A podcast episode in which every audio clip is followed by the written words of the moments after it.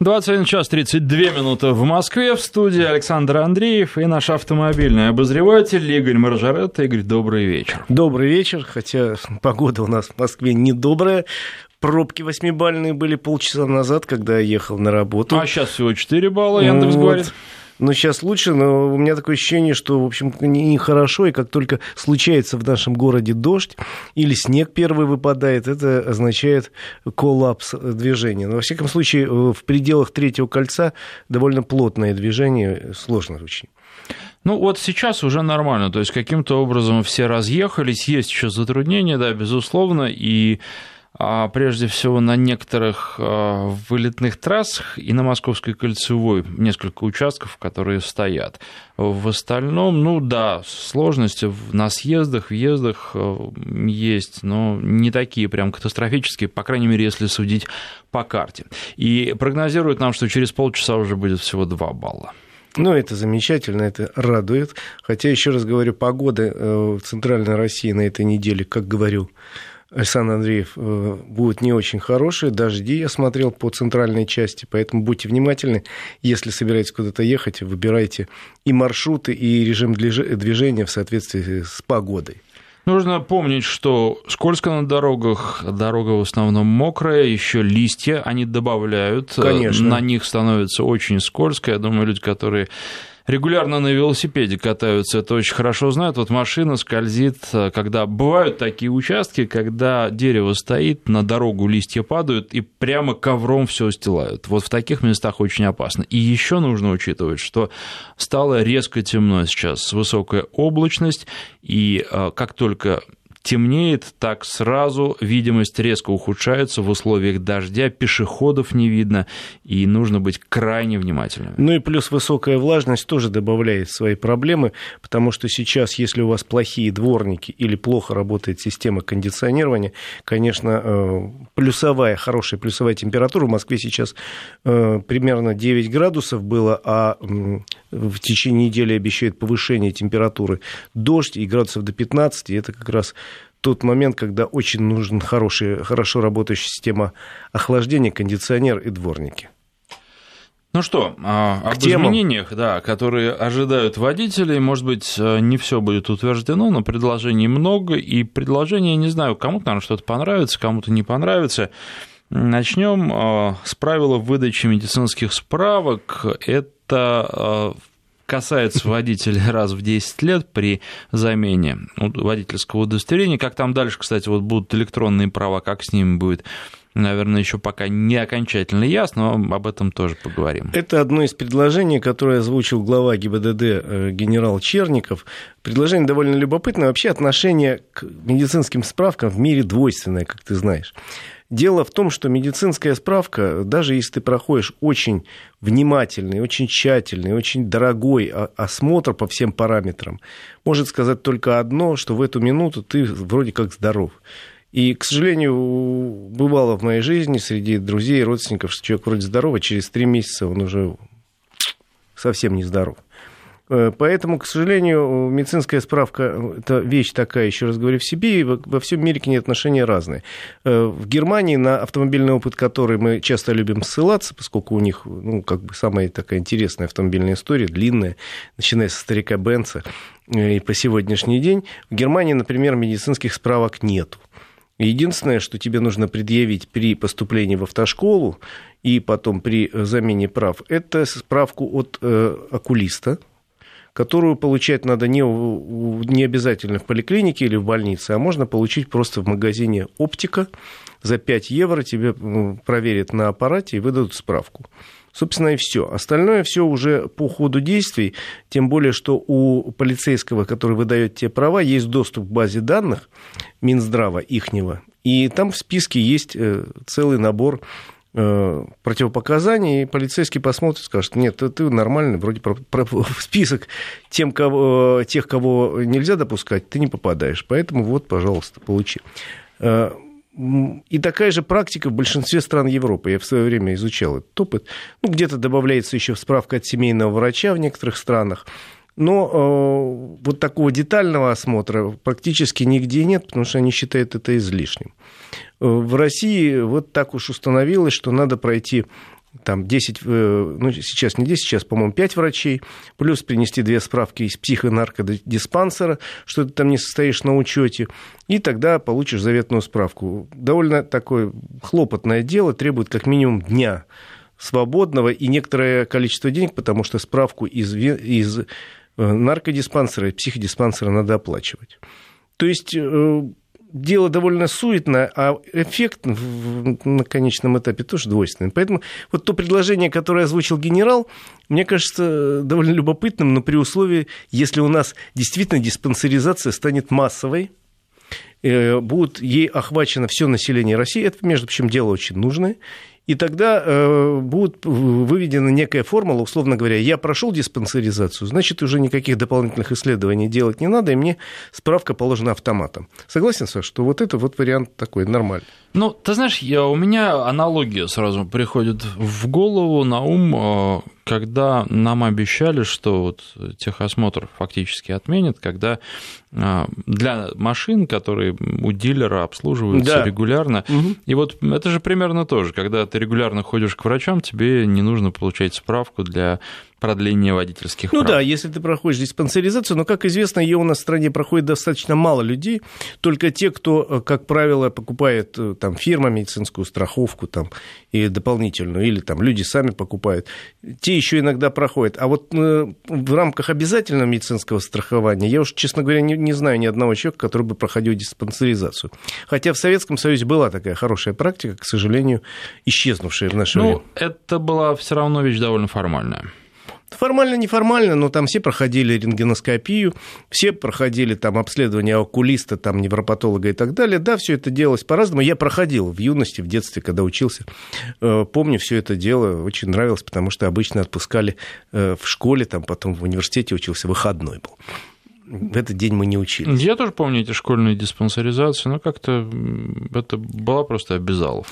Ну, в общем, я к чему говорю, что если действительно э, ведут диспансеризацию и будут тем, кто прошел, выдавать медицинскую справку э, де-факто, что называется, это не так плохо. А вообще, э, еще раз говорю, по поводу медицинской справки надо бы еще подумать, посоветоваться, там, э, обсудить с экспертным сообществом и с населением, насколько нам это все вот в нынешней форме надо. Хотя кажется, что все уже более-менее система устоялась, и уже нельзя, как раньше, несколько лет назад, купить медицинскую справку из интернета за там, 500 рублей. Был и такой период, я помню, мы проводили в журнале, где я работал эксперимент, э, взяли, сфотографировали бомжа, сидящего без ногу в переходе, э, выписали фамилию, имя, отчество, и тут же значит, через интернет купили ему совершенно чудесную справку, что он годится к вождению, что он допущен к вождению. И эту справку потом показывали в ГИБДД, и она, она проходила везде. Так что такого уже откровенного э, левака нету, не пройдет. Сейчас достаточно строгие требования к медицинским учреждениям, штрафы высокие. Но э, это вот такая обязанность, понимаешь, дополнительная, знаешь, как для крестьян. Дополнительно еще надо, а еще надо один день поработать на барина. Вот такой субботник. Это вот такой вот субботник, потому что особо для здоровья, для проверки здоровья это как-то так чисто формально все проводится ну, надо принести бумажку. Ну, ладно, заплатим деньги, потратим день, принесем. Ну, вот я недавно получал э, справку, ну, тоже нужно было из э, психоневрологического диспансера, что он на учете не состоит, ну, как это традиционно угу. делается. В общем, у меня сложилось впечатление, что никто ничего даже не проверял. Естественно. И вообще это чистая формальность, потому что человек, даже если он, условно говоря, наркоман или алкоголик, он может или вообще не состоять на учете, или просто лечиться у частного врача, допустим. И ни в коем случае данные о нем не попадают в систему государственную вот этого самого э, обеспечения, и, соответственно, в районном наркодиспансере о нем знать не знает, а может человек уже, извините, э, совсем в плохой стадии. А о нем знать не знают, потому что он просто не ходит в госучреждение. Никто его силой туда не загонит. Да, в моем случае просто, ну, я предполагал, что должны по базе проверить, никто не проверял. А платишь, потом... платишь деньги, приходишь в какой-то кабинет, где тебе выписывают справку. Может быть, конечно, на тебя внимательно смотрят и с тобой обсуждают какие-то вопросы и при этом изучают, а не наркоман ли ты, но как-то все таки на взгляд это, может быть, профессионалы определяют, а может и А может и нет. А потом смотри, несколько лет подряд уже говорят у нас, например, о том, что органы, э, не все, а специально обученные люди в МВД должны быть допущены к базе данных э, Минздрава, базе данных людей, которые по состоянию здоровья не имеют права управлять автомобилем. И таких довольно много. Э, ну, это люди, там, условно говоря, ну, с эпилепсией, там, с какими-то серьезными заболеваниями опорно-двигательного аппарата и так далее. Они не имеют права получать права. Так вот, к этой базе МВД доступа не имеет, и очень часто получается, что такие люди ездят себе, вот до, до, ездят до того момента, когда что-то чрезвычайное не случится. А была же история несколько лет назад, когда прокуратура этим заинтересовалась и каждый год, искала. Каждый год в том или ином регионе прокуратура возбуждает дела и лишают десятки, а то и сотни людей прав, потому что они не имели права их получать. Э, поэтому сейчас э, есть поручение по этому поводу президента до февраля месяца разработать э, законодательный документ, который допустит специально уполномоченных специалистов МВД к базе данных Минздрава. При этом Минздрав очень долго возражал, говорил, ну как же, это же тайна пациента, его диагноз узнает посторонний. На что, в общем, МВД довольно здраво говорит, что, ребята, нам не нужен его диагноз. Нам надо понять, есть этот человек в списках запрещенных заболеваний или нет. Более нам ничего не нужно. Но ну вот к февралю этот вопрос хотя бы будет решен. Я надеюсь, что потом не будет скандалов, связанных с тем, что за рулем того или иного автомобиля оказался там наркоман, человек э, с психическим, допустим, заболеванием или еще с каким-то. В всяком случае, э, вот этот вопрос хотя бы снимут. Поехали дальше? Да, на ОСАГО. На ОСАГО. Значит, с завтрашнего дня, много раз сегодня мне там коллеги спрашивали, что же там с завтрашнего дня изменяется с ОСАГО, и э, что, наконец-то, теперь по Европротоколу можно будет получить 400 тысяч рублей. Э, действительно, с завтрашнего дня вступает в силу положение, согласно которому эксперимент, который проводился в течение последних двух лет в Московской, Ленинградской области, в Москве и Санкт-Петербурге, когда по Европротоколу можно было получить не 100 тысяч, а 400 тысяч, так вот теперь этот эксперимент перестает быть экспериментом и распространяется на всю Россию. Теперь по Европротоколу можно получить 400 тысяч рублей. Э, условия такие – прежние, как для Европротокола. То есть в аварии участвовало два автомобиля, повреждения только по железу, э, оба водителя э, живы-здоровы, ну, в смысле, пострадавших людей нету, повреждения небольшие относительно, соответственно, у обоих водителей есть полис ОСАГО, и желательно, чтобы они оба были согласны с тем, что виноват в ДТП Иванов, а Петров не виноват. А дальше звучит условие достаточно сложное.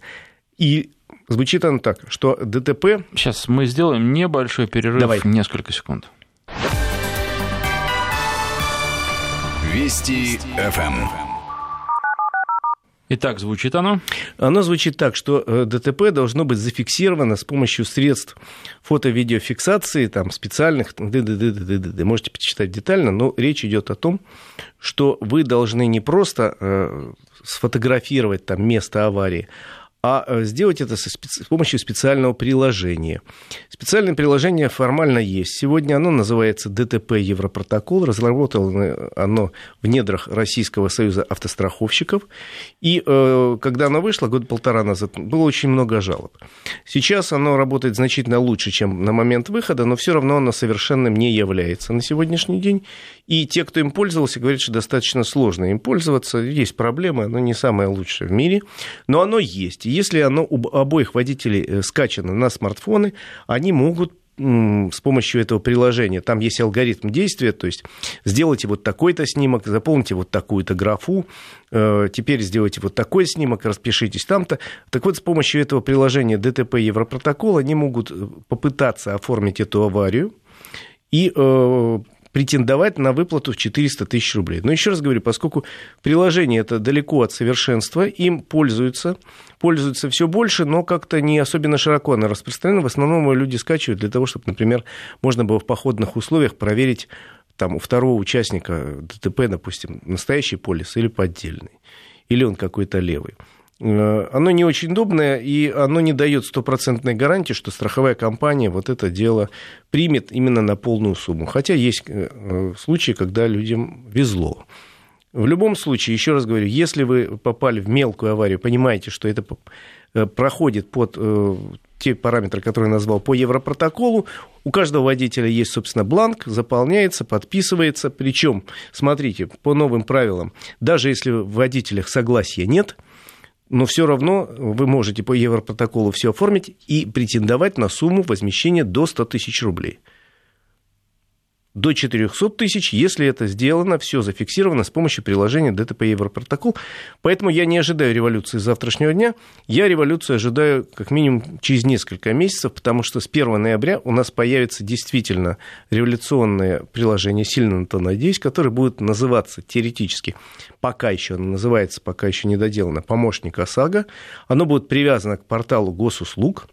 Скачать его можно будет там – и, соответственно, к вашему аккаунту в госуслугах привязаны. И тогда все будет значительно э, проще оформлять, потому что, ну, например, ваши все данные она просто может качнуть из госуслуг. И э, поскольку это будет государственное такое приложение, разработанное несколькими министерствами и Центробанком, впоследствии, когда оно, ну, на первых порах, наверное, будут какие-то небольшие сложности, шероховатости, как всегда, она поэтому и заработает на первых порах не по всей стране, а в Москве, Санкт-Петербурге, Московской и Ленинградской области. А с Нового года уже по всей России. Вот от него я ожидаю действительно э, большой эффект, потому что им начнут пользоваться массово. У нас, насколько я помню, на госуслугах 70 миллионов человек уже зарегистрировано.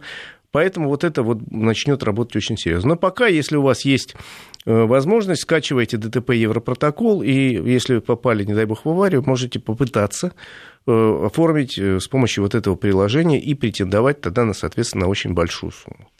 Там же еще координаты должны быть, причем не только GPS, а и GLONASS, и нужно тогда знать, а ваш мобильный телефон поддерживает ли он и GPS, и GLONASS, кстати, тут э, видел довольно любопытную вот картинку. то приложение, извини, я тебя перебил сейчас, э, вот то приложение, которое государственное разрабатывается, оно будет якобы сразу выдавать все координаты. Извини, перебил, прости, пожалуйста. Видел любопытную картинку, с другой немножко темой связанной, но очень хорошо подходящую к нашему сегодняшнему разговору, когда человеку, который пользовался каршерингом и который утверждает, ну и судя там по этой картинке, как раз, в общем, никаких нарушений он не совершал, приехал в крупный магазин, оставил автомобиль э, каршеринга на парковке, э, пошел в магазин, когда пришел обратно к автомобилю, э, в общем, сел и уехал, и ему потом пришел штраф на 50 тысяч рублей, потому что он якобы дрифтовал по парковке, причем там, значит, дрифтовал он так, через клумбы, вот эти все Господи. разделительные полосы и тому подобное. Штраф на 50 тысяч рублей. Слушай, таких штрафов нет у нас в КУАПе. В КАПе нет, нет, ему пришел штраф от э, каршеринговой компании. А, это да, вот внутренние, быть, внутренние да, у них да, там все эти штрафы. Вот, потому что он якобы еще и систему стабилизации курсовой устойчивости отключил. Но, а, в общем, так дрифтовать нельзя было, как на картинке было нарисовано. Ну и люди технически подкованные говорят, что на самом деле просто а, машина, когда стояла, теряла периодически связь со спутниками, поэтому ее так вот по парковке и бросала на карте. И поэтому такие линии совершенно какие-то фантастические а, нарисовались. Но вот техническая служба поддержки не стала разбираться, сказала, что вот выписали вам штраф и платите. Ну и как удалось оспорить? Как я понимаю, все в процессе, а, ну но ну да. это просто к вопросу о координатах, да, когда вы оформляете аварию, тут тоже возможно определенная неожиданность. Ну вот требование, которое государство э, дало разработчикам новой программы, которая, еще раз говорю, пока называется помощник ОСАГО, это э, обязательная привязка к координатам в системе и в той, и в другой, во-первых, и, во-вторых, э, невозможность корректировки. То есть, чтобы нельзя было потом, соответственно, на снимках попытаться изменить немножко, сдвинуть машину, сдвинуть время. Смухлевать. Да, и э, якобы информация будет сразу передаваться, если есть, конечно, интернет, по ходу оформления с помощью приложения, информация будет сразу же поступать в страховую компанию, то есть они будут в режиме онлайн наблюдать за тем, что происходит сейчас. Да, вот авария, вот такая авария. Я, кстати, смотрел, как работает современная система телематического оборудования, которую некоторые страховые компании по КАСКО устанавливают. Так там мне показывали, например, что в режиме непосредственно э, времени можно посмотреть не только аварию, а там есть программа, которая оценивает повреждения и тут же может просчитать э, примерную стоимость ремонта. То есть вот до такого мы дойдем скоро, что если авария произошла, через какое-то время мы оформили, несколько минут прошло, и тут же получаешь смс от страховой компании, направляйтесь на сервис по такому-то адресу, значит, вас ждут, приступайте к ремонту. Ох, я думаю, что это все будет очень-очень примерно. Тут же на прошлой неделе Яндекс тоже рассказывал о том, каким он видит будущее, я имею в виду э, представителей Яндекс Авто, и они говорили, что в ближайшее время автомобиль будет и на заправку заезжать, и сам за нее платить, а водителю не будет э, надобности даже из машины выходить. Ну, кстати, такие сервисы есть, они очень удобные, я пробовал, когда они только у нас появились. В общем, через пень-колоду они работали, не знаю, может, сейчас все улучшилось, и что он сам будет, я имею в виду автомобиль, записываться на плановое ТО, угу. и потом об этом водителю сообщать, и, в общем, что только не будет.